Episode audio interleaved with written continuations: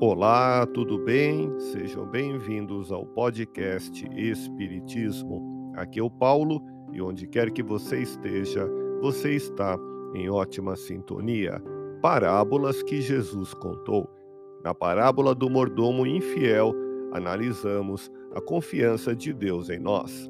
Deus nos fez seus mordomos na terra, entregou-nos a guarda e a direção da vida neste planeta estamos capacitados para a ação sobre coisas e seres.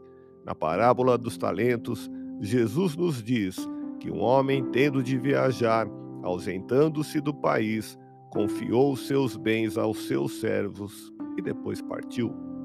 Essa ausência, após haver entregado os bens, expressa o livre-arbítrio que Deus nos concede para agir na vida, que possamos refletir com que liberdade agimos sobre os recursos que Deus coloca ao nosso alcance.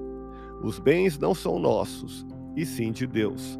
Apenas estamos administrando os bens de modo temporário e precário. Teremos que prestar contas.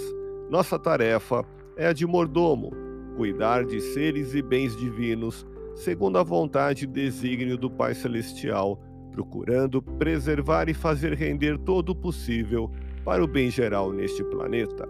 Ouça podcast Espiritismo. Agradeço sua audiência, fique na paz do Cristo e até o próximo episódio.